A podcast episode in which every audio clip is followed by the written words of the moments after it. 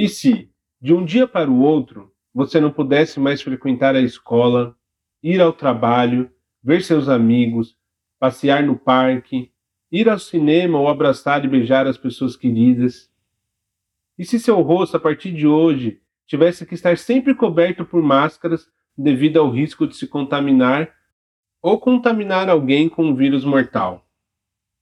Poderia ser um filme de ficção científica, mas não é. É a vida sempre imitando a arte. Esta antologia reúne textos com relatos e ficções em diferentes formatos sobre o novo normal, baseado nas vivências durante a pandemia da Covid-19 no Brasil.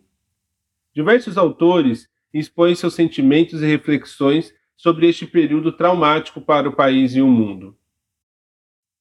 Aqui temos a arte da escrita servindo de alento e, ao mesmo tempo, um registro histórico das difíceis experiências e transformações resultantes, tanto materialmente quanto no pensamento da pandemia da Covid-19.